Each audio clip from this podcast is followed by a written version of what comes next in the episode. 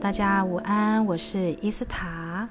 那现在呢，呃，就是我们继昨天分享的，就是嗯，咱们 Thomas Redfield 他的一个临界大觉悟哦，啊、我们就是要来进一步来谈，就是第十一个觉悟啊、就是关于就是疗愈治疗的这一块啊，这个部分哦。那呃，就是在进入这之前呢，我要念一段鲁米的诗哦。鲁米有一首诗我很喜欢，他说。昨日的我聪明，想要改变这世界；今日的我智慧，正改变我自己。呃，我们都以为自己是大海中的一滴水，可是其实我们是整个海洋在一滴水当中哦。其实宇宙的全部都在我们的一个呃，就是我们的身体之内。呃，我们所要的一切都只需要就是回归到身体里面来。那我为什么会以这首诗来做一个开端呢？呃，就在于就是啊、我今天要讲的观念是疗愈跟治疗的不同哦。那呃，雷德菲他在说，就是在因为他在这个临界大觉悟里面，他遇到一个比较前卫的一个医疗师哦，他有学呃，就是不只是学西医，他还有就是练气功，一个就是身心灵的整合之道。那可能在未来世呢，这种疗愈会飞来呃越来越常见哦，嗯、我们先来讲我们现在的治疗是什么，大家很容易理解嘛，就是头痛就医头，脚痛就医脚，我们是被动的，身体发生状况了，我们才去找医生来协助哦，呃，而且我们会倾向就是交给专业，也就是说医生呢，我们是全然的信任医生，啊、医生说什么吃什么，按时吃药，我们就这样做了，所以其实我们对我们的身体并没有负到百分之百的责任哦，因为第一个我们是呃受伤了才去找医生哦。疗愈是一个比较前卫的概念哦，呃，我这样讲，大家可能就是可以思考一下，当你在有一个病痛之前，其实你会有一些情绪上的一个阻塞，不管是忧郁啦，或者是一些呃，或者跟人家人际之间有一些问题，那它慢慢的会就是影响到你的身体哦，呃，所以雷德菲他说，哦、在未来世哦，其实现在也是嘛。病人他实际复原的时间的长短，其实取决于病人自己的意愿哦，非关医生的意愿。也就是说，你遇到了就是非常厉害的手术科的医生，非常会开刀的医生，他能不能救回这个人呢？要看这个病人的意愿哦。呃，我再打个比方，大家就更容易理解哦。就是，嗯，就是有一些退休的老人呐，或是有一些老人觉得自己活够了，他不想再活下去了。诶，通常这种型的老人，你会发现他好像走得特别快哦。那呃，因为最近是新冠病毒，就是很多人无预警的走了嘛。那我身旁周遭有些姐妹们，通常就是都会上父，啊、就是有有我遇到上父的，就是包含就是哦，我在出版社遇到的就两个。那我们就是附近也有一些就是呃朋友们，他的父亲就过世了，很奇怪，就是在这一年哦，或者有好姐妹就突然就这样走了，明明也很健康哦。呃，所以大家会很就是很 shock，为什么他心里还没做好准备？可能老人还有做好准备，但你说好朋友年纪轻轻的就走，这其实是很难令人接受或者是呃就是去理解的哦。呃，所以我今天才要特别录这一段哦，就是关于疗愈。呃，疗愈的观念是比较主动的。呃，疗愈可以用在很多地方，比方说我去逛文具店，啊、呃，有一对姐妹姐姐就说啊，这是 Tiffany 绿色的色笔，好疗愈哦，妹妹你一定要买一支。我那天就听到这样对话。啊，你不会说这支笔治疗我，你会说疗愈嘛，对不对？或者是你回到家里，你看到你们家啊毛小孩睡得这样七倒八歪的，嘴巴挂着微笑，你就觉得哦，他好疗愈哦，他睡成这个样子。啊，所以疗愈跟治疗可能就是就是它也实际上是两种不同的概念。当你说疗愈的时候，呃，你是在一个放松、喜悦，而且身心灵都满足，你不知道为什么会这样，但但它就发生了。那呃，你在那个当下是快乐满足的哟。嗯。嗯，所以我再回到就是雷德菲他说的，就是关于就是疗愈这一块临界大觉悟，他怎么说呢？啊，他说人体的健康取决于心理的态度，具体来说呢，是取决于我们人对于自己的生命跟看法，自己的看法，不管是在意识或潜意识的层次上。呃，雷德菲他就举个例子哦，那他那个时候他的左脚踝好像拐到了，他在森林里面，他要去找他的一个女性的 partner。那他也知道太阳快下山，他如果没有找到那个女性的 partner，他一个人一个女孩子在森林里面是有危险的。但是他潜意识就恐惧就升起来了，他自己在森林里面有没有危险呢？有啊，他也不是也是一个人置身在森林里面嘛。于是他就有个声音说啊，赶快回去好了，我还是回到那个呃最初的那个小镇小镇里面，趁那个太阳还没下山。于是他就在山丘上打。打算往下走的时候，他的左脚踝就拐到了，就受伤了。然后也很幸运的，他就遇到了这个就是呃会我们说的会气功能量治疗的一个女生的医师哦，她刚好在附近采集那个类似中药的药草这样子。然后那个女生就说：“哎，等一下，等一下。”你在受伤之前，呃，就是他请他回忆他在受伤的前一秒他在想什么，那他就如实跟他讲说他，他应该他本来是计划要去找他的那个女性的 partner，结果他发现天色已经已晚了，他觉得在山里面会有危险，所以他才想要往城镇走，结果就拐伤了这样子。然后那个那个女生就笑一下，她就说，呃，就是我们每一个人的病痛其实都跟我们的一个情绪跟想法是有相关的，啊、呃，所以大家可以就是去思考一下。呃，你身体哪里的哪一个部位在疼痛？大概是什么时候发生的？那发生的那个时期，你发生了什么事情，或是你脑中在想什么？啊、呃，它可以帮助你去回忆起啊、为什么你会有这个疼痛哦？然后，呃，随着就是剧情的铺展，因为雷德菲他们要去就是阻止一项就是邪恶的计划嘛，这样子啊、就可能跟关于一个导弹引爆或者一些科学实验这样子，然后他就发现了啊、就是他其实在逃避责任，就是他。呃，他其实很不想参加这么危险的活动，但是他的一个左脚踝的受伤，因为他随着他跟他的伙伴们越来越多聚集在一起，我们不是说第十一觉悟是凑集伙伴，然后回忆起前世的一个呃世界的憧憬嘛。他就发现哦，原来他有两世都在逃避责任。有一世是啊、他是在那个 Notice 教派，他应该是一个基督教派的一个就是小小的组长，还是一个就是小主教嘛，我不知道。反正他是一个神职人员。那那个那时候死海的那个什么古经卷啊，耶稣的手稿不是 Notice 教派他们就是秘密的地下的组织，他们有保存这个手稿嘛？那里面就有记录一些很重要的真理讯息。那他就迫不及待的要帮这个弟兄去上传给。就是往上报，报给那个主教司祭啊什么的，结果呢，呃，他就被打入黑牢里面，然后就被判死刑，就有点像那个时代啊、中世纪的时代很难接受地球是圆的，因为是上帝制造的嘛，好像是伽利略还是哪个科学家就被放逐了，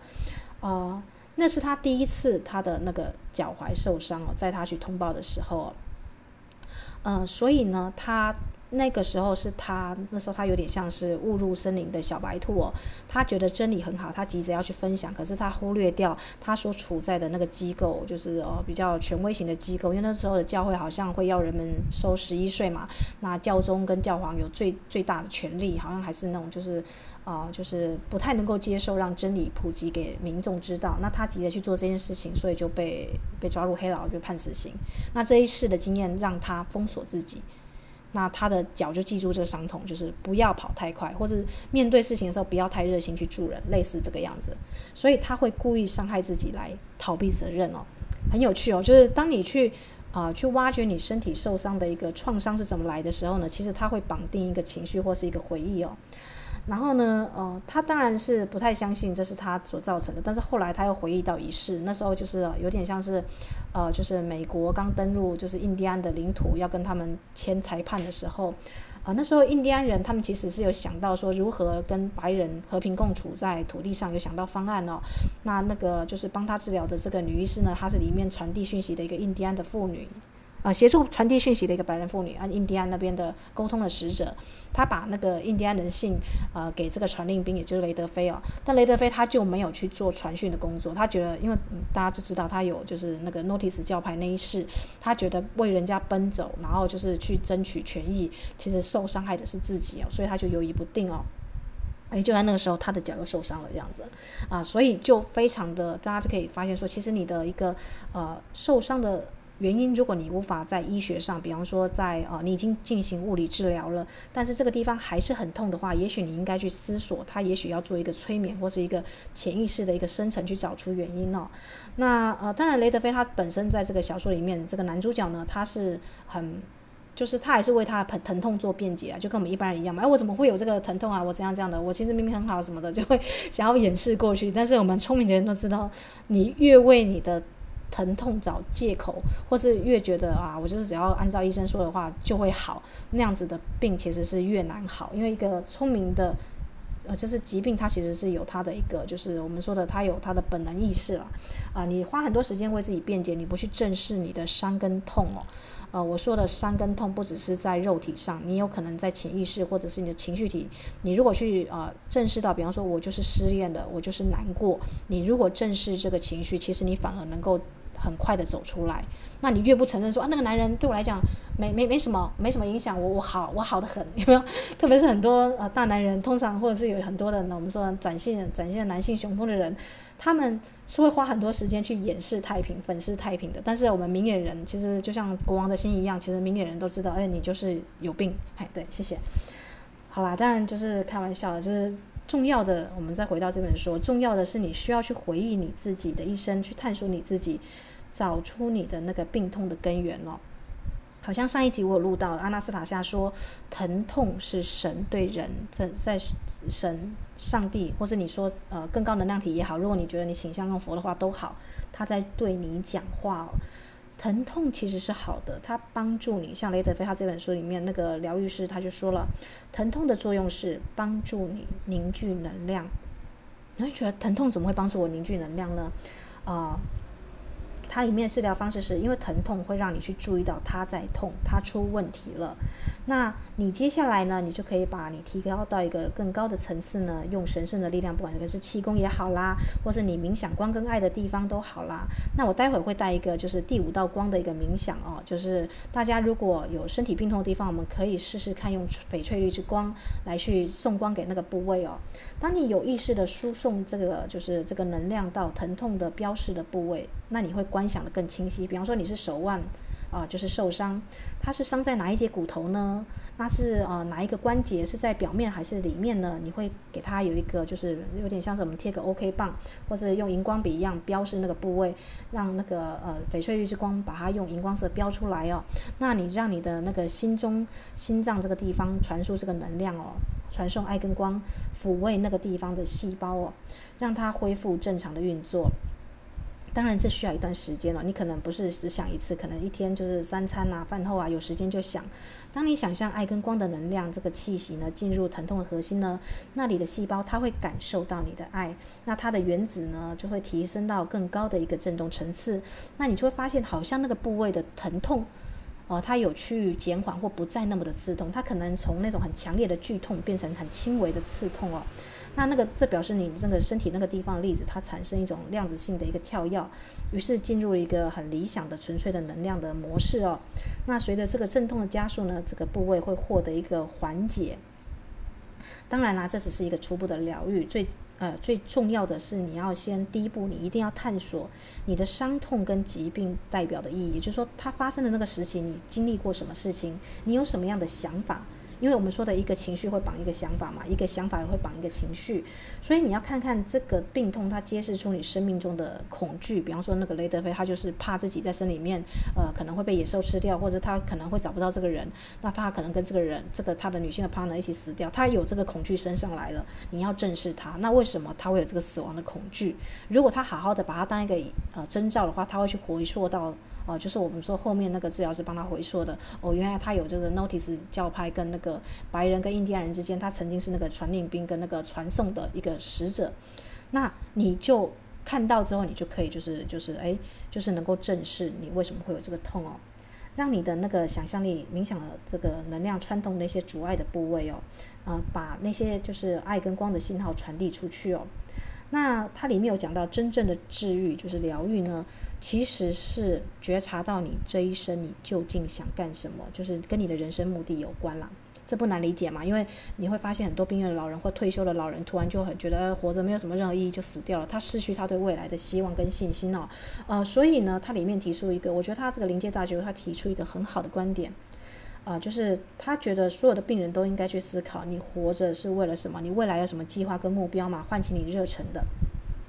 那么好像之前也看过一个故事哦，就是有一对老夫妻，他们被医生诊断，他们好像罹罹了癌症还是什么不治之症，反正他们在八十天就要死了。那那一对老夫妻就觉得说啊，既然我们都已经快死了，那我们不如就把我们生前还没有做的一个事情，我们想要环游世界。这这一对老夫妻就去，哦、呃，就申请一个渡轮的什么环游世界之旅八十天嘛，他们就搭上那个轮船这样子，然后诶，想说反正死在旅途中也死比死在病院好这样，反正他们已经快死了，他们就无所谓，他们就豁出去了。结果诶。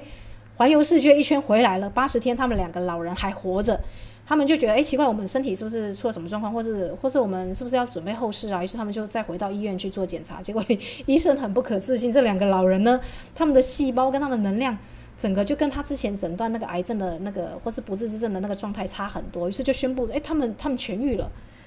啊，这个这个我知，这个是真有真人真事哦，只是我忘记那个新闻是什么时候就是出现的。我那时候读到，我就觉得很 shock，我就觉得说，哎，哦，对，原来老人其实他就是需要唤起生命的热情哦，就是他需要去找到他能够活下去，他的那个哦，生命还是很美好的。因为大家知道老人很容易变成那种囤积症者嘛，就是或者是啊宅居在家啊，不去就是就是进化，我们说的不管是意识上或者是啊，就是去学习新的东西哦。呃，所以呢，雷德菲他说呢，啊、就是当我们能够为自己的生命啊，在一百页他说，当我们能够为自己的生命拟拟定出一个新的、崭新的、令我们雀跃、振奋的一个愿景的时候呢，真正的治疗，我们说的疗愈才开始哦，这才是起跑点哦。哦，也就是说，一个人他如果他的机缘到来，如果他真的去善待他身体，那他会看到他的身体的疼痛，教导他的事情哦。所以不要怕疾病，不要怕疼痛，疼痛要以疼痛为老师来去看这个细胞，他要告诉你什么样的讯息哦。那。他认为，一个病人对生命的承诺跟热爱，才能够提高他的免疫力，而并不是看电视节目说有什么保健食品啦，或者听医生的建议啦。他觉得那些都是治标，并不是治本哦。比方说，你可能你觉得番茄或是啊，就是吃洋葱可以提高免疫力，但那只是一个治疗身体这一块。可是你的情绪体呢？你的理智体呢？你的气场呢？你都没有疗愈到啊。啊，待会我会再分享另外一本书关于治愈的一个概念哦，就是啊，就是我们先把就是临界大觉悟关于临就是治愈这一块讲完哦。那他也就认为说，真正的一个疗愈其实是破除病人内心潜藏的恐惧哦，帮助病人找回他的灵感，找回他对人生的一个愿景，恢复他对未来的信心。那当然就需要伙伴啦，比方说有同修伙伴，或是他的一个我们说的共同愿景的你的志同道合的朋友嘛。那这些朋友能够干嘛呢？当你一起在呃灵修的时候呢，你会提振你们的能量场嘛。比方说，当你们用关爱的眼神看彼此的脸庞的时候，你会帮助病人探索他的一个记忆，让他了解生存在这个星球的目的跟使命。这样呢，呃，就是那些阻塞能量流通的那些恐惧呢，自然就会消散。你不要刻意去跟恐恐惧作战，就像你如果害怕蛇，你不要千万不要去摸蛇，那只会更加恐惧。你需要的就是转移注意力啊、就是看啊、就是美好的事情，或是去体验，去换回诶。啊、就是你现在可以做的事情，让生活更美好的事情，找一个事情去追忆你出生前，呃，你是为什么投胎这个星球上啦？呃，你想要做什么样的梦想，着手去做就对了。那你的恐惧就会自然的消散哦。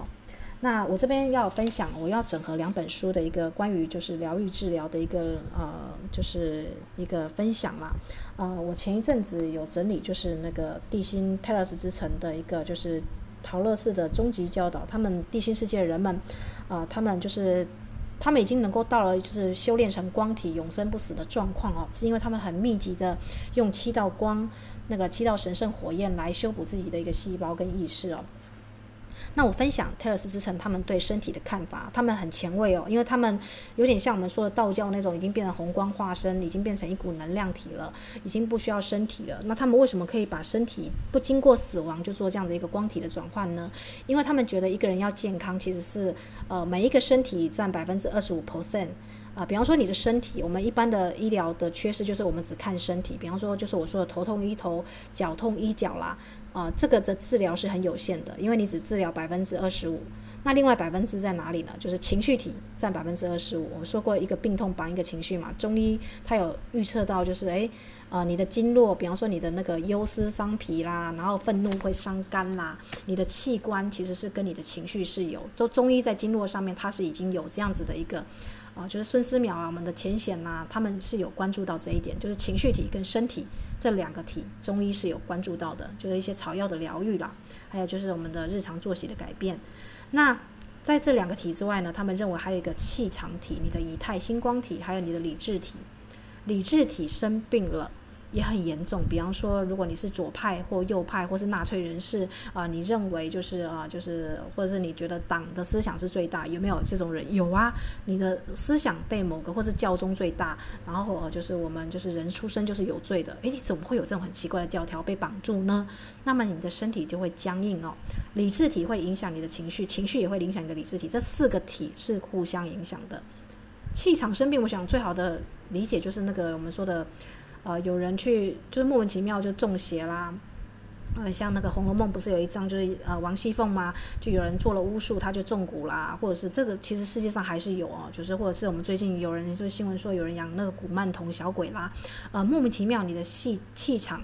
呃，就是破洞，或者是有些毒瘾、吸毒的人哦，啊、他们在这个能量场的维持上没有很好。那比方说，像之前我们的新闻就讲到谢和弦嘛，他就说吸大麻什么的，就一大堆反常的行为就出现了。那可能精神上出现一些幻觉，啊、这个还是有的。所以，呃，泰勒斯之城的人们认为，一个人的身体要健康，他必须要四个身体要能够和谐的运作。那治疗的话，也是要四个身体一起和谐运作。那这中间呢，主管你身体的一个呃，就是运作的一个管家，叫身体元素精灵哦。身体元素精灵，我可能日后如果有时间再来专门再录一章哦。大家只要知道说，呃，我们的一个身体的疼痛出现，其实是这个四体系统出现了失去了和谐，或者是有某一个地方你没有去清理掉它哦。呃，那我这边念一段哦，就是呃，就是。他说：“就是身体要怎么样去治愈呢？呃，就是一九八页这边这第七道神圣之光的，我就找那个治疗的火焰哦，就是翡翠玉之光，关于治疗这个泰尔斯之城的一个看法哦。他们认为，几乎所有关于健康的问题呢，不管它表现的方式、呈现的方式是什么样，那不管医学机构给它的名称是什么呢，其实都是因为啊、身体失去了和谐，因为从过去到现在的所有的不平衡跟那些尚未解决事件。”人仍是遗留在你的情绪体中所造成的，那很好理解嘛。以雷德菲来讲，他就是呃前世的印记还留在他的一个细胞里面，所以他每次要做重要决定的时候，他就会扭伤，或是他想逃跑的时候，就会故意呃，也许大家也有印象，就是我小时候有些人不想上课，会用生病的方式来逃避上课啊、所以其实病有的时候我们会。会躲在病里面嘛？如果大家再去深刻的去看疾病的话，有些病不是你天生会得，而是你的情绪让你去躲在那个病里面，好像你就真的生了个病，然后你也真的生病了。啊，这样讲可能是头脑想生病，然后我们去逃避有生病。但小时候的确，我们每个人都有想要逃课或翘课的那个那个心态嘛，对不对？也许啦，还是只有我有的呀。反正就是，呃，就是小感冒啊，一些疾病可以让你躲掉一些，或是让很多人注意你。比方说，很多老人家，哎，突然莫名其妙他就说什么他快他快死了，子孙们全部奔回来，哎，突然他病又好了，有没有？也有这种例子嘛，对不对？所以，呃，疾病有的时候是威胁别人的手段哦。大家有没有注意到，这就很恐怖了？你用你的身体去威胁别人，那不是又回到我们之前说的起点者或者是一个呃胁迫者的角色嘛？只是变相的要挟嘛？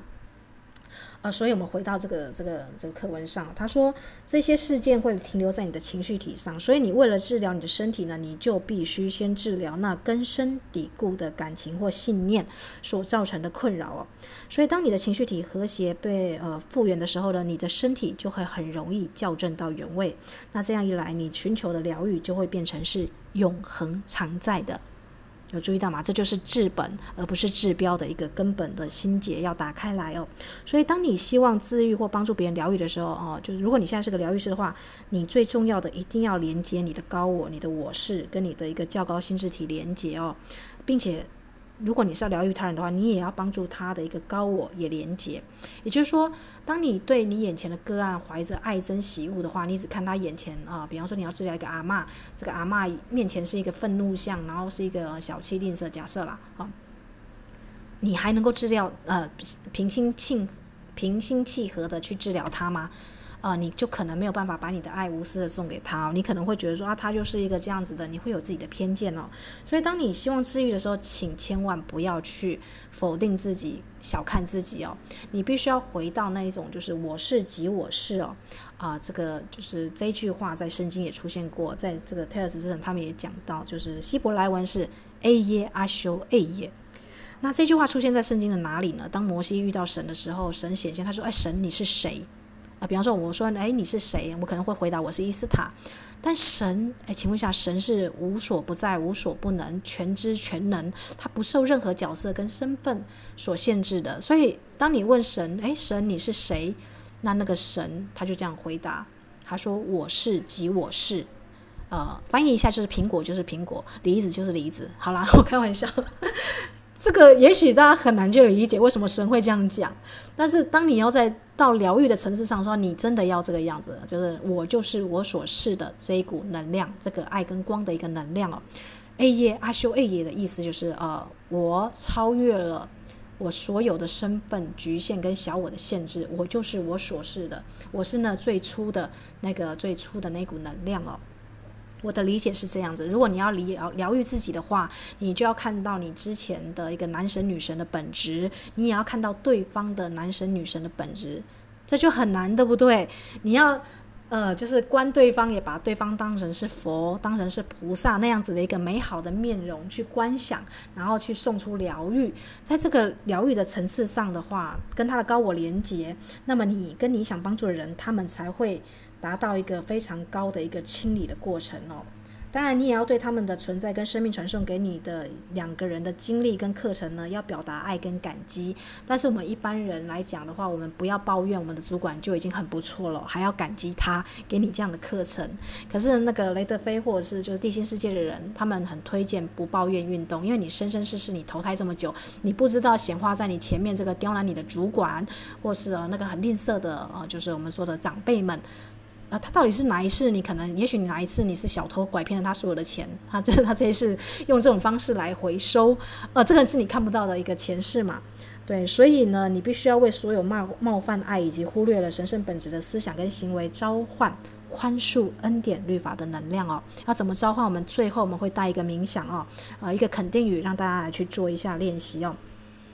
那泰勒斯之城认为就是。如果你能够与你神圣的源头连接呢，它就是你生命之流的监督。那它一直在等着你的认证，好帮助你哦。那谁一直在等着你的认证要帮助你呢？就是你的身体元素精灵，它是你最初来到这个生命中的一个朋友，你另一界的朋友哦。你已经很久没有跟他讲话了。我这样讲，大家会觉得，what？身体元素精灵，嘿夏，我完全不知道它是什么。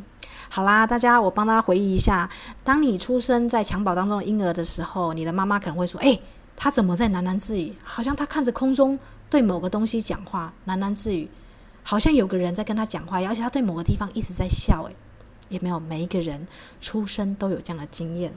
这就是你的身体元素精灵在跟你打招呼。身体元素精灵呢，它负责你身体的一个建建构哦，它是你的身体的 Google Map。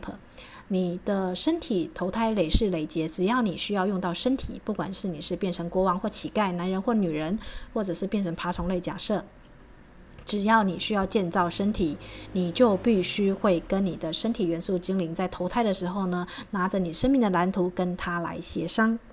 所以你的身体元素精灵这个管家可是伴着你生生世世啊。你就必须要祈求他来帮助你，协助你四个身体，比方说身体、情绪体、以太理、理智体这四个身体，帮他，他能够帮助你去回忆、去追溯啊。但是我们一般人没有灵修，就是也没有，就是我是在扩大疗愈法三阶课程这个高阶课程，我才遇到我的身体元素精灵哦。也就是说，我灵修静坐了十几年，就是诶。我还没有就是那么的清晰的看到我的身体元素精灵哦，因为我说过一般人就是两个时间会遇到，一个是出生时，一个是死亡的时候。当你要脱离你的身体到变成光到另外一界的时候，也是身体元素精灵跟你的守护天使高我在协助你离开你的那个呃老旧陈旧的一个病痛的一个躯体哦。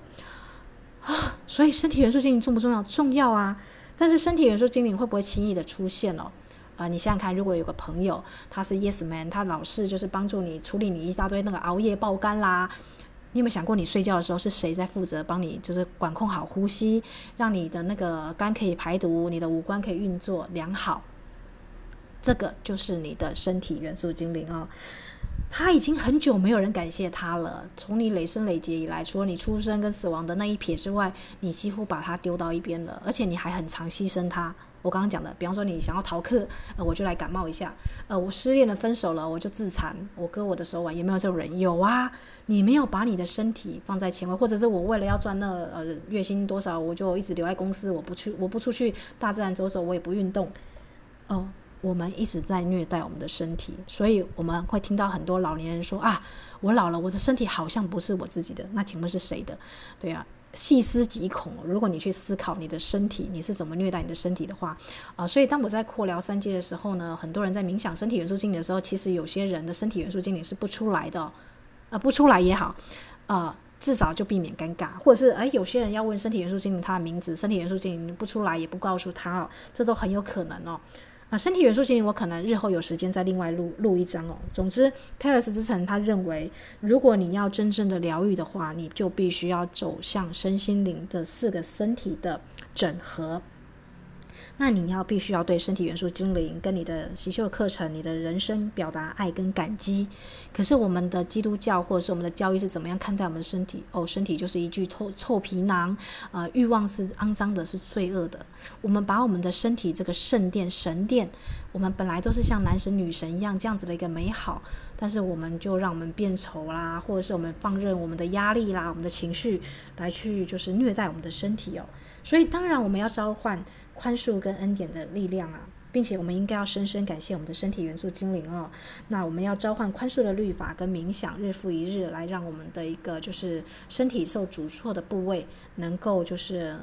达到一个蜕变。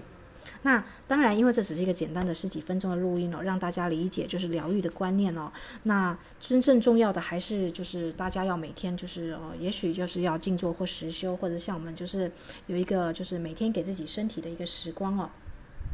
我也许在身体元素经营这个地方，我会再细讲。那在这个快结束的时候呢，我希望大家啊，就是我们就是泰勒斯之城，它有一个很简单的一个召唤第五道光的一个疗愈的一个冥想哦，它可以就是呃，就是让你跟你的身体呢，治疗的第五道光的火焰呢，有一个美好的一个观想。那我们就在今天感谢我们的身体元素精灵，并且为我们未来的，也许有一天你可以跟你的身体元素精灵相遇哦，机缘具足的时候，我们为他来铺路哦。那么呢，现在如果大家已经准备好的话呢，呃，可以慢慢的跟着我的一个就是呃，就是念诵这个。泰勒斯之城，他们的人民，他们怎么样在？而且今天是礼拜三，刚好就是 healing 上市哦，翡翠绿之光、疗愈之光的一个，就是在今天礼拜三会放到双倍最大哦。那大家可以就是跟着我闭上眼睛，然后呃，我们来召唤呃第五道光射翡翠绿之光的一个治疗的火焰的祈请。呃，这样我念一句，大家可以在心中默念或念出来。我是即我是，我是即我是，我是即我是。我所爱的神性灵在，所爱的治疗火焰的天使们，所爱的圣母玛利亚、大天使拉斐尔，所爱的希拉琳上师。以及我最爱的身体元素精灵，还有所有服务于疗愈光射的存有们，我现在来到您的火焰面前，在神之名下祈求疗愈。我与神的存在一起，通过治疗之光跟爱，我意愿释放所有身体的负担。我也要求此生跟过去以太的伤痕、精神跟感情的创伤，完全的被治愈。纯绿的治疗火焰，请保佑我的形体，并使我完整。请倒入安详到我的灵魂，并启示我的心。所爱的身体元素精灵，请协助我。我是神的完美显现，在身体、心智跟灵魂上。我是神的治愈之光，光的流动使我完整。我是大师的存在。A 耶阿修 A 耶，请将爱跟光充电进入我的身体。所爱的神之存在，当我转换我的意识，请让天堂的完美显现在我每一天的生活当中。请将您的治愈之光射入我的灵魂里，请确保我的身体、情绪体、感受体、理智体、多重经纬体能够整合和谐。我是神性的存在，我是喜悦的光之流，请将治愈之光。充电我的身体，一直到我成为那完全显现的光色。所爱的我是，所爱的我是，所爱的我是。A 耶阿修 A 耶，A 耶阿修 A 耶，A 耶阿修 A 耶。再一次的感谢我们的身体元素精灵啊、哦。呃，如果你还不知道他的名字的话，就只要在心里呃送出光给他就可以了。呃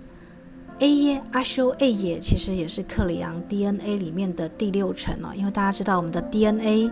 呃，我们的科学家认为百分之九十五是垃圾嘛，但其实在克里昂里面 DNA 有十二层，只是我们现在人呢，我们生活在三 D 三次元的世界，我们只用到第三层哦，那。克里昂的 DNA，他有说到每一层的 DNA 对应一个希伯来文哦。那治愈之城的第六层，它的刚好就是我是及我是希伯来文的 A 耶阿修 A 耶。呃，所以我看到那个 Tales 之城的第五道光的疗愈，居然出现我是及我是，我一点都不意外啊。因为你在疗愈自己的过程当中的时候，你一定要回到你最初的那个高我，那个没有病痛，也没有就是不知人间的呃爱恨情仇，只知那个宇宙最宏伟的雄壮的这个美好的蓝图。你只有在这个最神圣、最高级的一个蓝图来校正你的身体，才会真的我们说的达到无病无痛，而且是完美的啊、就是光跟爱的一个显现哦。啊、那我今天啊、呃、有点有点多了，我就是今天本来是要分享灵界大觉悟，就把七道神圣火焰的治疗之光也分享进来了啊、因为今天刚好也是那个美好的一个翡翠之光哦，那我就祝福呢，啊、呃，就是听到这个就是疗愈之光的朋友们呢，都有美好的一天啊、祝福大家的身心灵呢都走上呃疗愈跟整合之途啊、我是伊斯塔。